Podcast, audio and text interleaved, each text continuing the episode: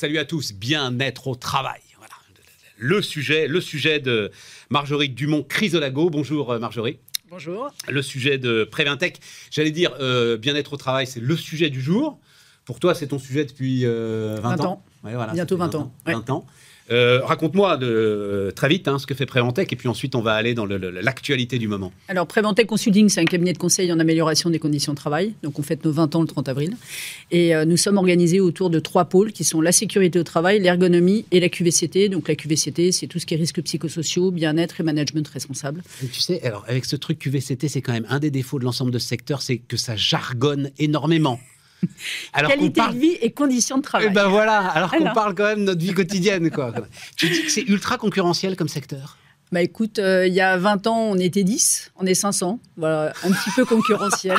Donc euh, bah, il faut se réinventer euh, pratiquement tous les mois. Donc c'est, j'ai travaillé deux ans en start-up avant de créer Préventech et j'ai l'impression d'être dans une start-up là depuis euh, 3-4 ans. C'est vrai? Donc ouais, c'est, j'ai plus le même âge non plus. Parce que quoi? Parce que ça s'accélère, tu veux dire, le truc aujourd'hui? Bah, parce qu'on a 500 concurrents, qu'il y a des offres dans tous les sens, que bah, à l'époque le marché de la prévention n'existait pas. Il y avait des quelques obligations légales, mais on parlait pas de risques psychosociaux, on parlait pas de bien-être, on parlait pas d'ergonomie à part euh, chez Airbus. Donc euh, voilà. Donc aujourd'hui, euh, tout le monde veut mettre en place des stratégies QVCT, d'une qualité de vie et conditions de travail. Bravo. Pardon, je suis un effort. Hein. Et donc, euh, donc du coup, euh, oui, il y a beaucoup de concurrents parce que c'est un, c'est aussi un marché. Il y a des opportunités euh, à prendre. hein. Comment tu arrives à te différencier? Tu fais de la veille, tu dis que tu fais de la veille aux Je fais, de la, je fais de la veille, euh, beaucoup de veille dans les pays nordiques, euh, en Australie, euh, aux États-Unis, au Canada. Australie? Ouais, ouais, ouais. Donc, euh, Ils sont en avance sur nous. Tout à sur, fait. sur quel point est-ce qu'ils sont en avance sur bah, nous sur tout ce qui est euh, tout ce qui est santé au travail, conditions de travail, euh, le bien-être. euh, au Canada, c'est pareil. Bah, par, par exemple, depuis la crise sanitaire, nous, on a découvert le télétravail à part dans un ou deux secteurs d'activité. Ouais. Eux, ils travaillent tous en télétravail, ils ont l'habitude, ça fait partie de leur quotidien. Et nous, on a appris à vivre. euh, Et donc, par exemple, plein de tes boulots, est-ce qu'ils en parlent tous depuis euh, trois ans? Ils ne parlent que de ça, même, hein, l'ensemble des. Alors. C'est vrai principalement quand même les grandes entreprises hein, euh, autour du télétravail ou l'ensemble de ceux qui sont euh, dans la tech. euh, enfin bref, on l'a déjà beaucoup décrit. Après, j'ai l'impression qu'ils sont toujours un peu comme une poule avec un couteau, comme disait ma grand-mère. C'est-à-dire, toi, tu donnes un peu des, hum, des modes de vie en télétravail, des, des modes d'organisation en télétravail, par exemple? Bah, en fait, nous, on, on accompagne euh, sur les différents pôles les collaborateurs sur différents sujets. Donc, il y a les risques psychosociaux parce que on est isolé, on n'est plus euh, en collectivité comme avant avec ses collègues euh, toute la journée, etc. Euh, ça peut être euh, l'équipement, par exemple, en télétravail parce qu'on n'est pas tous logés à la même enseigne. Il y a des gens qui Ouais, vivent dans absolument. des studios ou dans des appartements, mais qui n'ont pas de siège ergonomique, qui n'ont pas de poste ergonomique, qui peuvent avoir des douleurs, etc.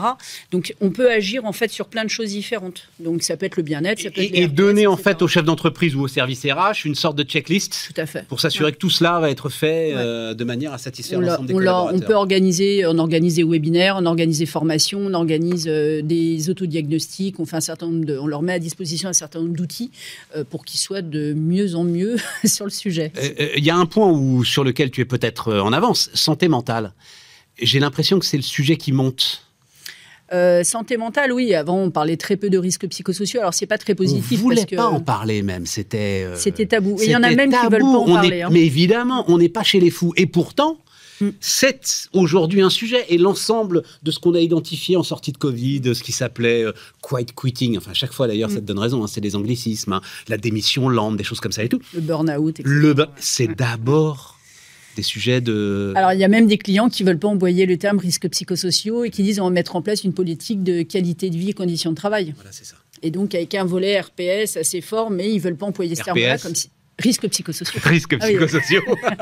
Parce que, en fait, le mot risques psychosociaux fait peur. Et donc, ils ont peur que euh, ça lève des loups, mais de toute façon, il y en a déjà dans l'entreprise. hein. donc, euh, c'est pas parce qu'on va l'appeler RPS, appelons un chat à chat, Ouais, et puis ouais, avançons. ouais, quoi, hein. Et, et- et tu sens euh, que c'est un sujet qui monte, ça euh, Alors, Bah- peut-être pas, effectivement, comme tu le dis, des entreprises qui ont peur, mais en tout cas du côté des demandes des salariés? Bah, en tout cas, euh, c'est pas forcément une demande des salariés, c'est des problèmes qu'ils vivent au quotidien. Quand on a euh, le burn-out qui monte dans les entreprises, euh, quand on a euh, les violences euh, sexistes, euh, donc tout ce qui est euh, harcèlement moral, sexuel, etc. Tu mets ça Euh, dans le même. plaintes. Oui, mets- c'est des psychosociaux. D'accord. Donc c'est des Mais pour moi, il y a des choses cesse. différentes. C'est-à-dire qu'il y y a le comportement, j'ai presque envie de dire le comportement euh, social classique mm. qu'on peut avoir au travail, mais qu'on peut avoir malheureusement aussi ailleurs.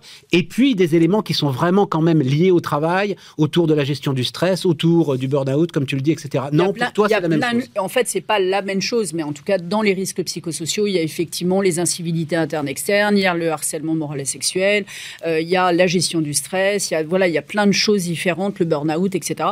Il y a énormément de choses euh, qu'on appelle risques psychosociaux.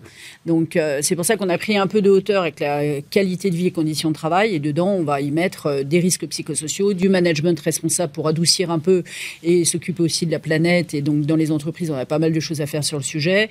La partie bien-être, la partie ergonomie.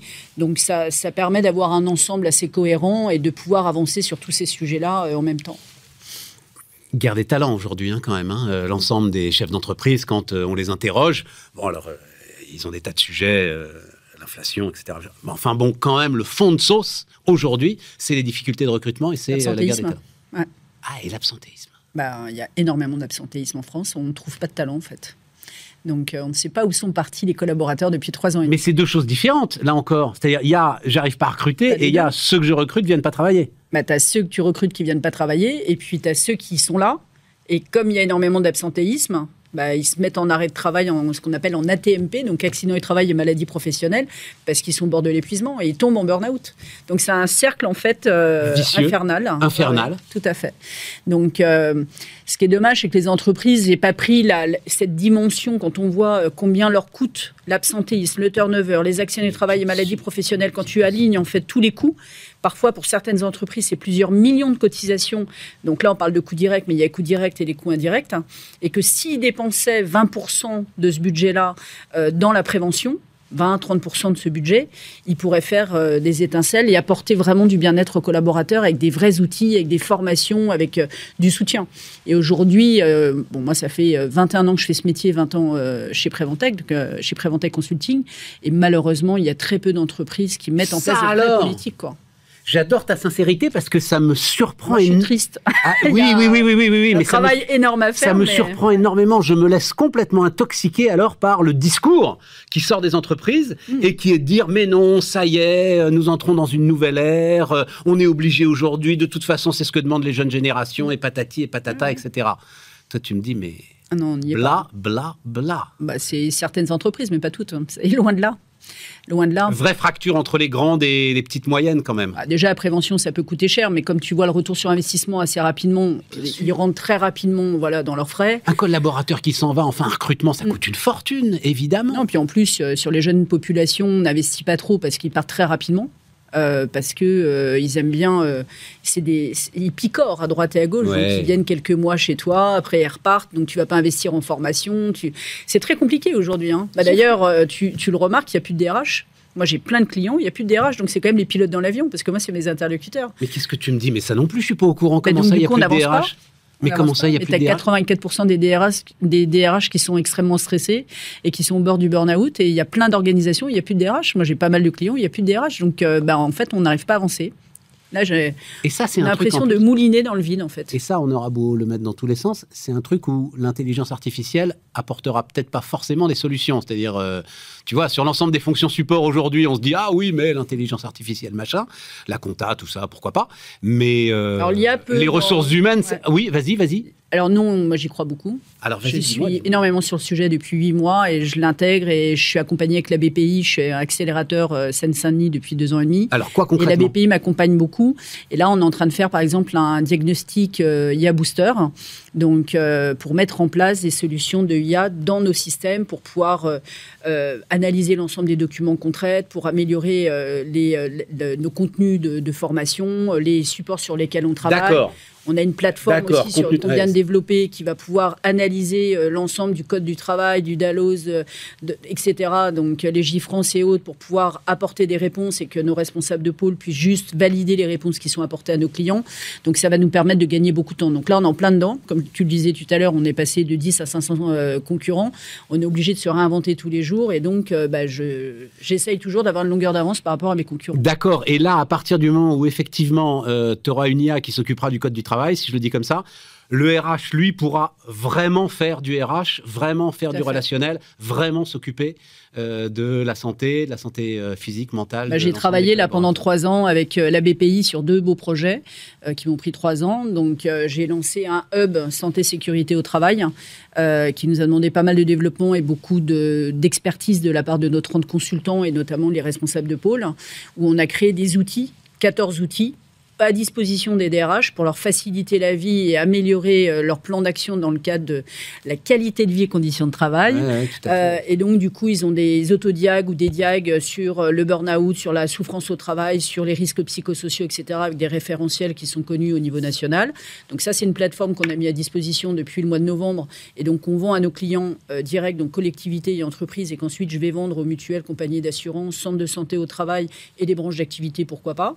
Et parallèlement à ça, euh, j'ai développé un outil qui s'appelle QVC Tech, qui est une plateforme. On achète des crédits et donc euh, on répond euh, à tous les services RH ou de prévention 72 heures sur toutes les problématiques liées à la qualité de vie et conditions de travail. Et on a 30 consultants qui répondent, donc des psychologues, des psychosociaux cliniciens, des consultants RH seniors, des spécialistes ça, veut dire, de la médiation, là, etc. Là, pour le coup, tu n'es plus en concurrence avec... pour l'instant, là-dessus, non.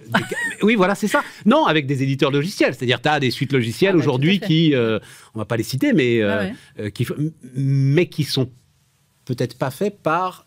Non, non. Alors nous, on sont faits par des professionnels du logiciel, mais pas par des professionnels de la QVCT.